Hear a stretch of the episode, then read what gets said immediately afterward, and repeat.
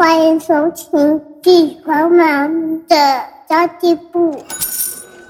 即便是忙碌的职业妈咪，一样能够打造出幸福的家。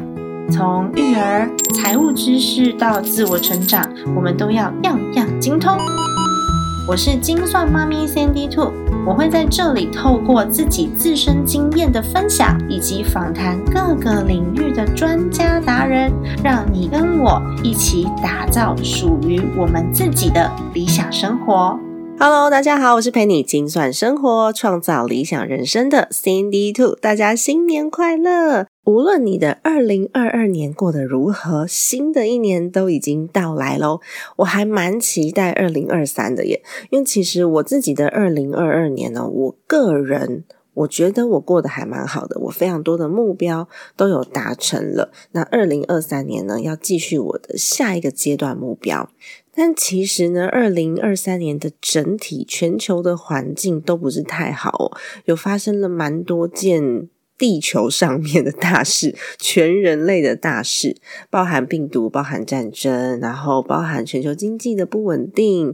所以呢，我希望二零二三年，虽然很多的经济学家觉得哦会继续萧条下去，但我们就自己的能力范围内，把自己的家人顾好，然后把自己也给顾好了，然后把自己的财务状况稍微调整一下，然后计划做一做，我觉得呃，不见得会过得比较差。我们的生活不用随着这个。大盘指数起起落落，心态调整好之后，其实可以不被这些影响的。不过未来的计划的确，我们是需要好好的来规划一下。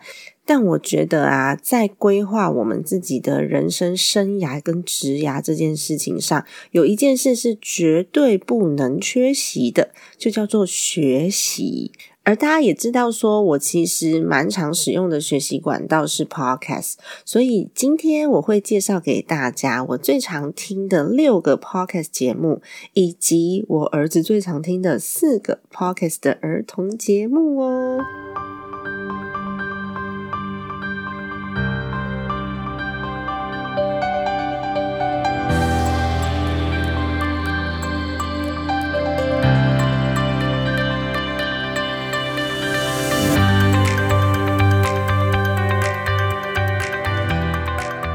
可以让我们在过年的时候啊，哇，我们好像有十天的年假可以放，对吧？超开心的。如果带着小朋友出去玩的话呢，我推荐的这四个 podcast 的儿童节目，你就必须把它给订阅起来，因为小朋友在车上非常需要听故事。那么说到过年呢，不知道大家的年节伴手礼有没有准备好了？让我来工商时间一下哦。本集节目由喜年来蛋卷赞助播出。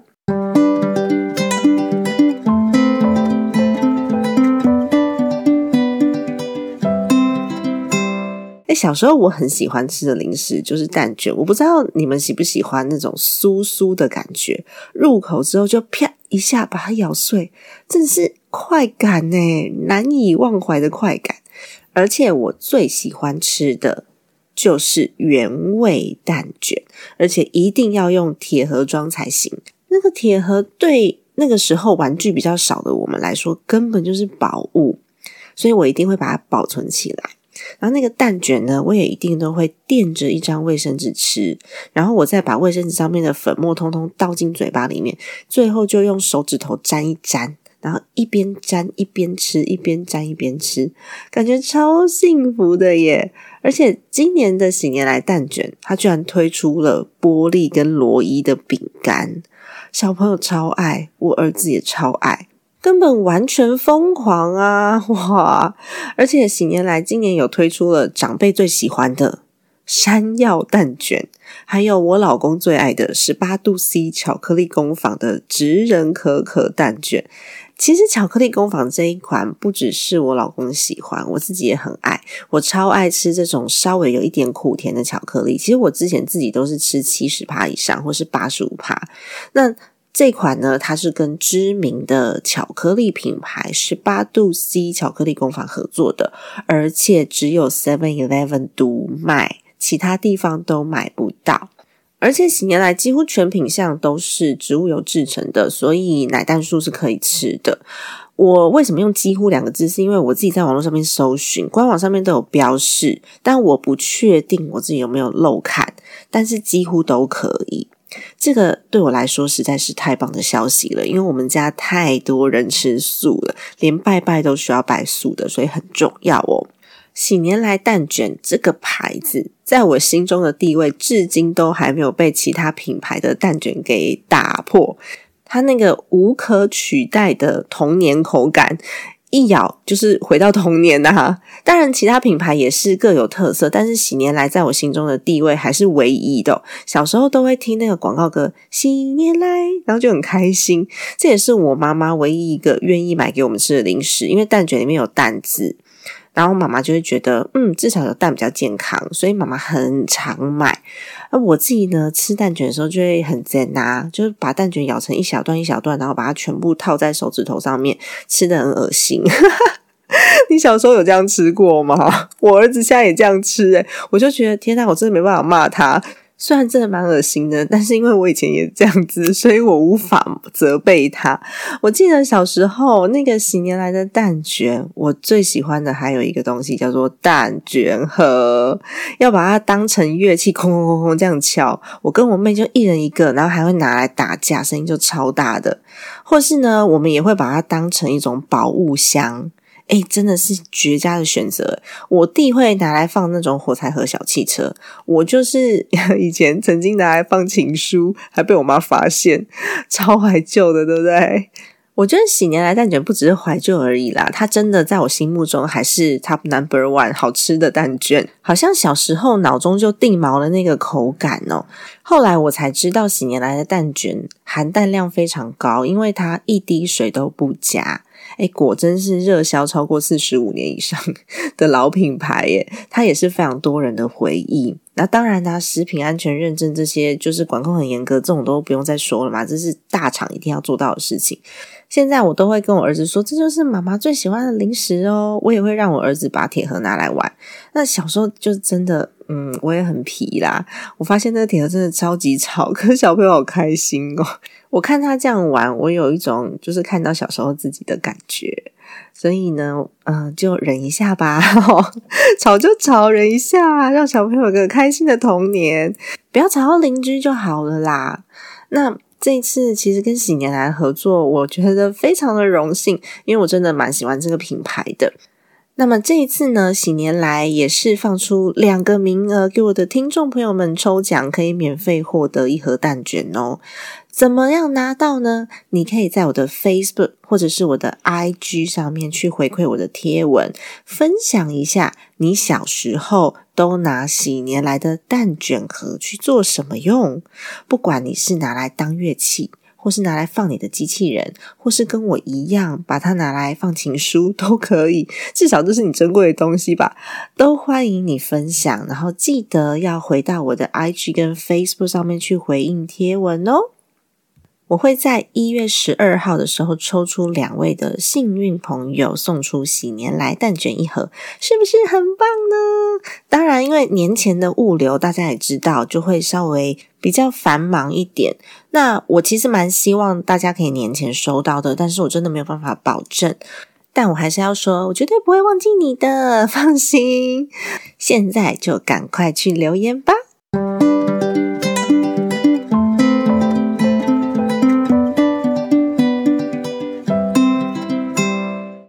好的，那么接下来呢，就进入今天的主题了。今天我要跟大家分享六个我最常听的 podcast，有三个是中文的，三个是英文的。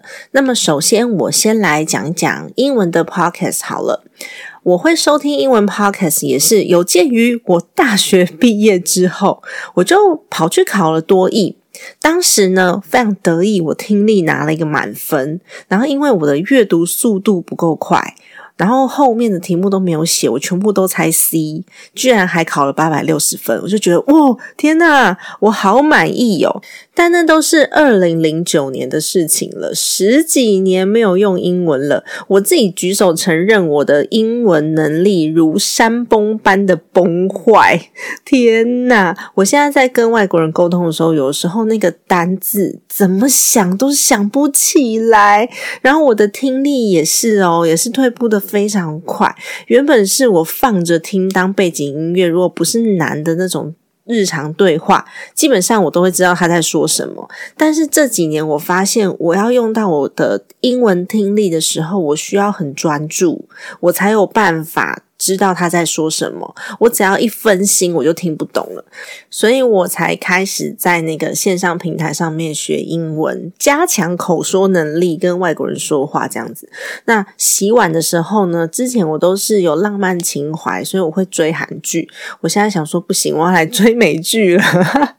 你知道美剧有浪漫情怀的剧比较少，通常都是什么医疗剧啊、律师啊，要不然就是科幻呐，不然就是魔幻的系列，所以我。等于就是舍弃了我的浪漫情怀。那么，因为我之前都是呃上下班的时候会在交通的路上听 podcast，但是我已经在家上班两年的时间了。我不需要通勤，也没有太多的交通时间，所以我现在都是送小孩上学之后，我走路回家，顺便运动，然后听 podcast，或者是我去健身房运动的时候，这两个时间我比较能够专注的听英文的 podcast，因为它是专注力百分之百的投入。我才有办法听得懂，不然以我现在的英文能力当成背景音的话呢，其实就这样过去了。我是真的听不懂的，我需要提高专注力，所以我就是用呃走路回家跟运动的这两个时间，我会听英文的 podcast。在英文 podcast 上面的选择，我觉得一定要是自己很有兴趣的主题，然后内容不能太硬核，不能太 hardcore，因为我们的学习目标是学英文。不是吸收知识而已，当然吸收知识也是一定要的啦。但如果那个知识太硬，你根本就听不懂，那也吸收不到啊，就白花那个时间。所以我觉得听英文 podcast 一开始一定要找那种语速比较慢一点点的，或是这个内容是你自己习惯的。你自己熟悉的内容，甚至是熟悉的口音，像有人习惯英式口音，有人习惯美式口音，就是你熟悉的就好了。还有熟悉的内容也很重要。像我不熟悉科学嘛，像那种什么科学啊、天文用字啊，如果我找相关的主题，我就会听不懂，因为你的字库里面没有相关的词汇，所以听几遍都不可能听得懂啦。小时候，英文老师都会说：“啊，你就把那个 I C R T 英文当成背景音乐放，放久了你就听懂了。”我认为难度非常高。如果有影像或是图片，还比较有机会；如果只是用听的，其实真的听不太懂。我举个例子好了，假设我们不知道九大行星的英文是什么，比如说地球是 Earth，火星是 Mars，金星是 Venus。水星是 Mercury。我们如果看见影像或是图片出现那个九大行星的图，我大致上我也可以按照它的顺序啊、排序、颜色或是特征、外表猜到那是什么星球。但是如果听 Podcast 没有视觉的辅助，要抓到关键字就没有那么容易了。就像我们听英文歌听那么多，我们也从来都不知道他在唱什么哈，没有去查单字，有时候根本也不知道他在唱什么，对吧？所以如果每个字都听不懂，那就不可能去。去学到，我之所以会知道九大行星的英文单词，也是因为我儿子最近很迷太空，否则我没有去背，没有去查，我也不可能会。所以我自己在选择的节目，通常都是那种聊天性质、比较生活化的节目，就我们可以在日常上面运用的。那首先我推荐的第一个节目就是 The Rachel Hollis Podcast。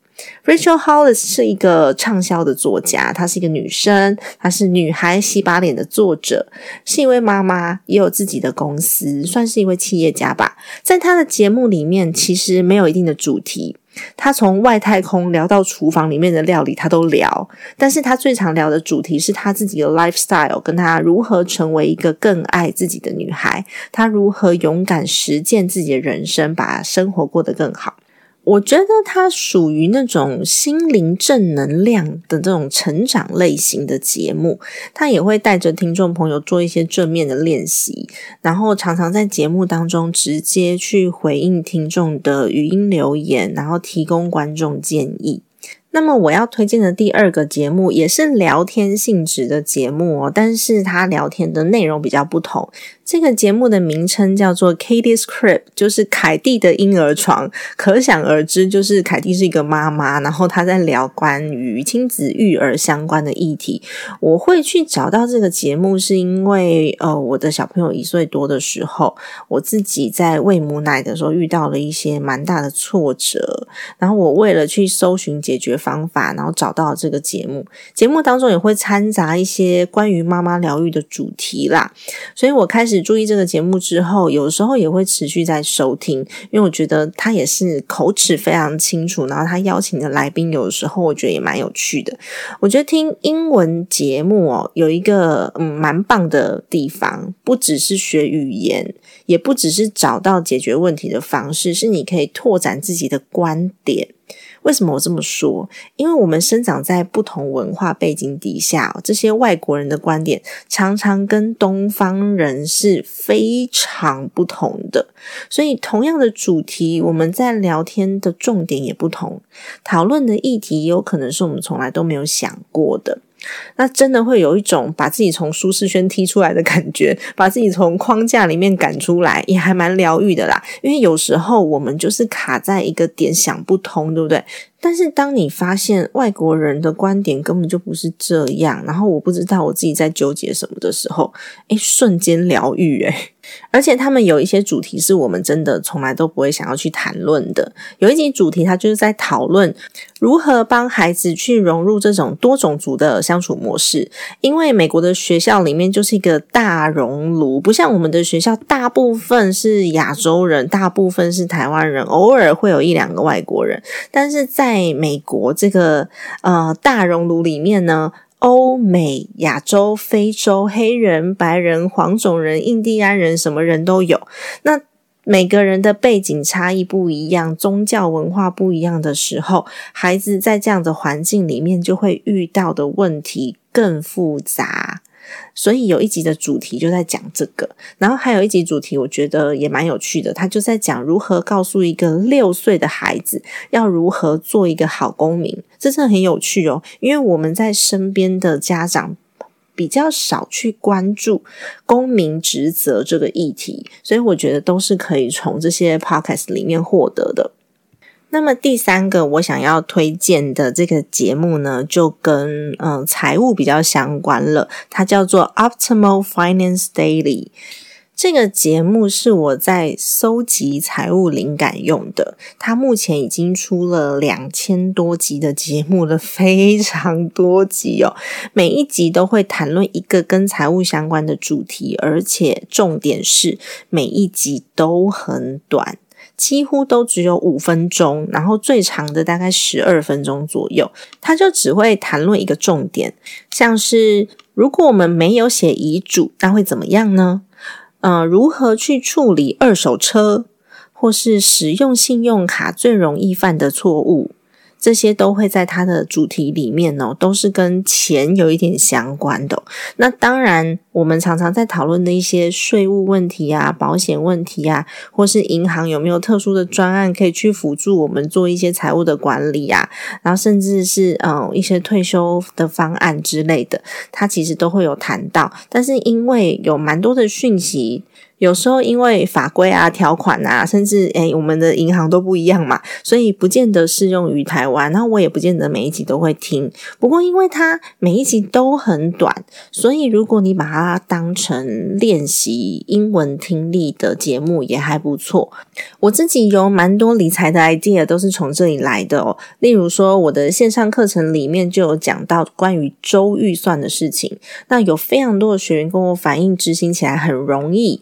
而且对于财务控管非常有帮助，其实就是从这个节目听来的。听来之后，我自己执行过后，我发现，诶，好像真的可以耶。于是我就把它放进去课程里面，去协助到大家完成。预算编列，所以其实有很多方法。我不只是看书或者是上课，也会从一些国外的资讯收集过来，然后变成适合大家使用的方式。所以，如果大家想要参与我的线上课程的，欢迎报名哦！我会把链接放在下面，顺便打一下广告。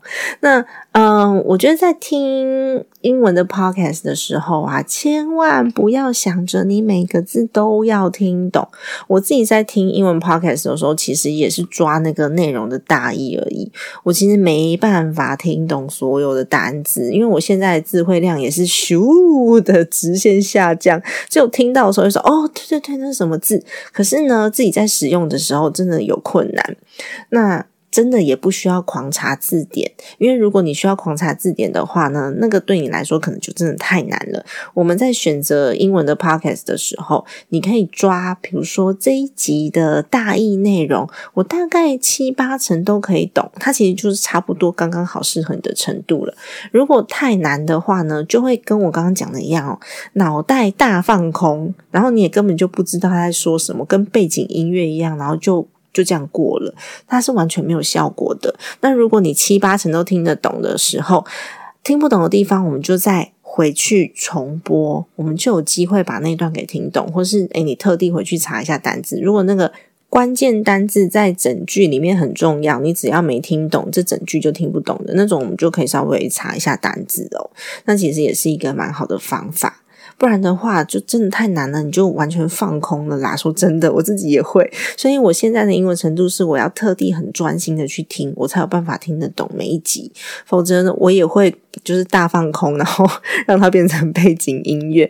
那我自己呢，在这边我要加码推荐一个，刚刚是说六个嘛，但我想要加码再推荐一个，我觉得也蛮适合呃有商业背景的朋友去听的节目。这个节目叫做《Invest Like the Best》。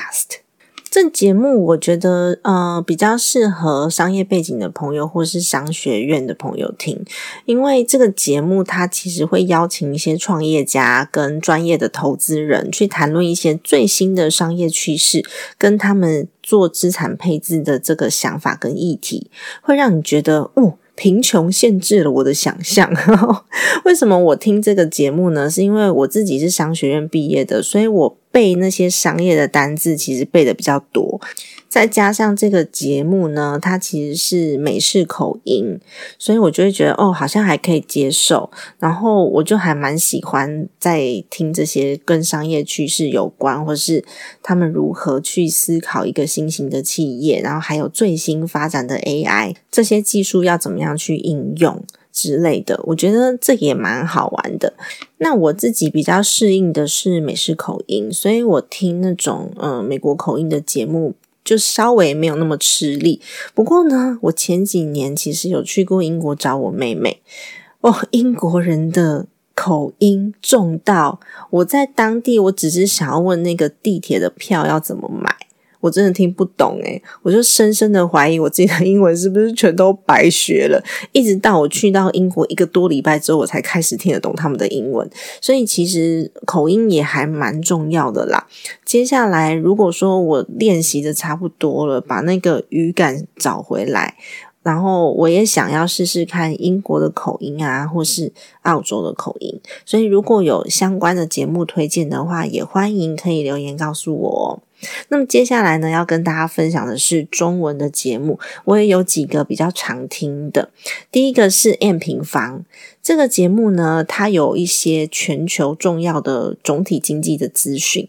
虽然我自己是商学院毕业的，但坦白说，我对总经没有那么了解，所以有时候这个新闻发布出来，或是有一些数据。我发布出来之后，就算你把它全部摆在我面前，我也不知道怎么去分析它。甚至呢，我有可能会不知道这些事件代表什么，会怎么影响到我们。其实这时候我有可能是一片茫然的。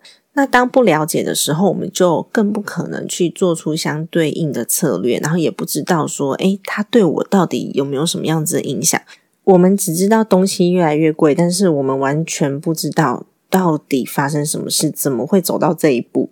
那台湾呢，在去年的十一月，这个景气对策的灯号只有十二分，听说是二零一六年来的最低迷的蓝灯。那么之前都是十八分，这到底代表着什么呢？中国放宽防疫的管控，对于企业又有什么样子的影响？什么叫做供应链去全球化？这到底又是些什么？所以我觉得这个节目呢，也是让我们可以了解更多世界上发生的事。而且现在其实全球是牵一发而动全身，几乎就是完全联动的，几乎啦。所以呢，每一个讯息其实对我们都会有一些影响，只是我们知不知道怎么样去解读。那当然，这对我来说其实难度也蛮高的，我也会想要尝试自己来解读看看。所以 M 平方也是我会去听的节目。那呃，还有另外一个节目我也蛮常听的，叫做《下一本读什么》。它其实是一个说书的节目。那说书的节目我会听两个，就是《下一本读什么》跟《文生说书》。虽然说说书节目很多，但是我蛮常听这两个的，尤其是下一本读什么？原因是我比较喜欢瓦基的声音，他的节目比较像是跟朋友在聊天的感觉，也会适时加入自己的观点。那文森说书呢，比较像是重点整理，我两个都会听。毕竟呢，当了妈妈之后，真的比较没有自己可以安静下来阅读的时间。因为小朋友啊，六岁以下的幼儿，大家都懂，对吧？所以听说书对我来说就是很好，可以快速的获取书本内容的方式，也可以帮我过滤一下这本书适不适合我，我可以判断要不要买，甚至呢，我要不要花时间把这本书看完，我都可以透过来听说书来决定。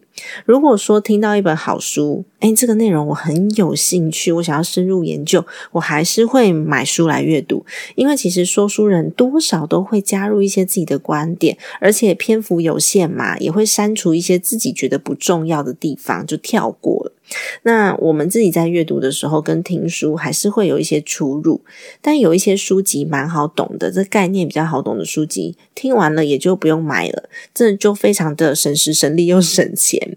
那么最后一个呢，真的就是我听很久的节目，大家应该也不陌生，叫做敏迪选读。他是用很轻松诙谐的方式来带入国际新闻，例如德国总理如何看待未来啊，中国对国际的商业操作啊，美国其中选举的意义啊，为什么拜登要巩固非洲的势力啊？然后他还有不断的继续在更新乌俄战争最新的战况。敏迪总是可以就是把国际新闻用那种大白话来解释的很清楚，有时候还蛮幽默的，会让人。会心一笑，因为他的举例有时候真的很好玩。想说，嗯，这样子也可以联想得到，实在太有趣了。这个节目我常常会把它当成背景的声音来放，就是常常就这样放着让它播。因为即便是不是很专心的时候，还是可以听得懂。我早上起床，我会把它当成故事听，然后我就放鸣笛当成起床的音乐，叫儿子起床，让我儿子多少也可以了解一下国际事件。我不知道他听懂多少啦，因为真的对于四岁小孩来说真的太难了。但他有的时候听到几个关键字，他觉得很有趣的，他还是会跑来问我，所以妈妈这是什么意思啊？那我就会稍微解释给他听，但通常很难解释，知道吗？还是会试着解释给他听，让他了解。那么这就是我最常听的六个 podcast 节目的介绍。接着呢，就要介绍我儿子最常听的六个节目了。本来我只想介绍四个，然后我在后面收集资讯的时候，我就发现他听 podcast 的时间居然比我还长诶我的天呐！因为儿童节目啊，他们的制作有时候真的很耗时，又要配乐，有没有？然后又要装那个一个可爱的声音或是人物的声音，有时候又需要出版社的授权，所以大部分的节目更新的速度会比较慢一点。点，那当我们没有新故事听的时候，我们就会换一个频道听。那最近最常点播的节目是艾比妈妈说故事，是由艾比妈妈跟她两个儿子一起录制的节目。艾比妈妈开头都会跟孩子聊聊天，才开始讲故事。然后聊久了，我儿子也觉得，哎，托比跟阿班是他的朋友哦，好像很熟的样子。可是其实我不认识艾比妈妈。他点播第二名的节目就是《放星球》，但因为《放星球》的故事都比较长，我就会选择在白天的时间跟那个童话套中岛一起。交换播放，什么岛最热？套中岛。我儿子超喜欢念的，所以呢，这个比较长的节目，或者是稍微比较活泼一点的节目，晚上听会睡不着的那种，我就会选择白天的时候才放给他听。否则晚上一听，哇，天哪，兴奋了，睡不着了，就糟糕了。那晚上上床时间呢，有的时候会比较晚，我就不想让他听太久的故事。然后我就会选择童话阿姨。从前，从前，Auntie Fairy Tale，一边听故事一边学英文。每一集的节目大概是七到十分钟左右，然后最后会教一句英文或是一个英文单字。我就会跟我儿子约定好，听一个故事就睡觉喽，这样比较好抓时间，因为我就知道他的故事长度大概是这样。然后也会跟懒人妈妈说故事，轮流放。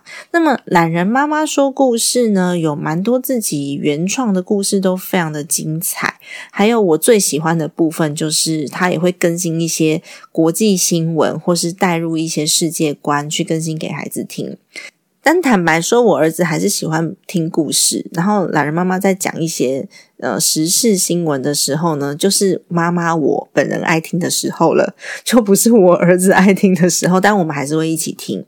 那。我自己还有一个很喜欢的节目，我相信很多妈妈都知道，就是维多叔叔的欢乐故事车。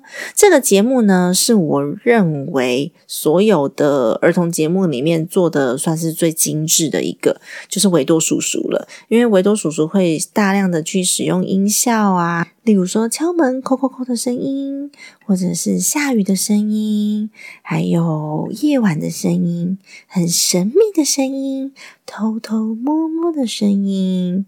那么我自己会觉得哇，好情境式哦，我很喜欢。或是有一些音乐啊，是非常欢乐的，我真的蛮喜欢的。我相信那每一集的剪辑都要花很多很多的时间，但是我儿子会怕。尤其是听到那种偷偷摸摸的声音、脚步声、夜晚猫头鹰的声音，他就会说：“妈妈，我害怕。”所以呢，他都选择比较欢乐的集数来听。一听到那种紧张的音效，他就会靠过来抱紧我，跟我讲说：“妈妈，我想要听艾比妈妈说故事。”所以，其实维多叔叔的欢乐故事车，我会挑集数来听，主要是因为我儿子个性的关系，他就是。不喜欢这一些太神秘的音效，但是我自己认为是非常非常精致的儿童节目，也推荐给大家哦。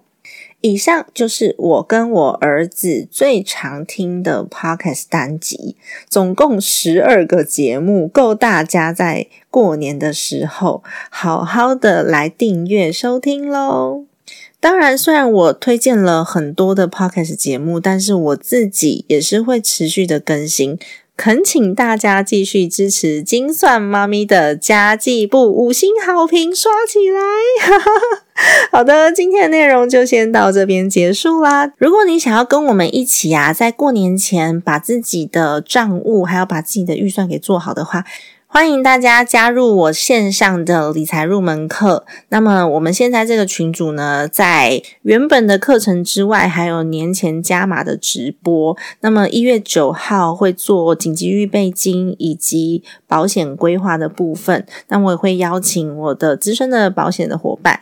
来协助大家解决问题，然后希望大家年前呐都可以透过我们课程之外的这几次加码的直播，我们解决掉在课程上无法解决的问题。然后也欢迎大家都在群组里面发问，因为我们有很多的顾问伙伴都在群组里面等着为大家解答。千万不要不好意思哦，就真的要把它学会才行。然后欢迎加入我们，成为我们的学员。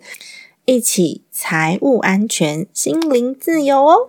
家庭理财就是为了让生活无虞。分享这期节目，让更多的朋友透过空中打造属于自己幸福的家。我们下一期再见哦，拜拜！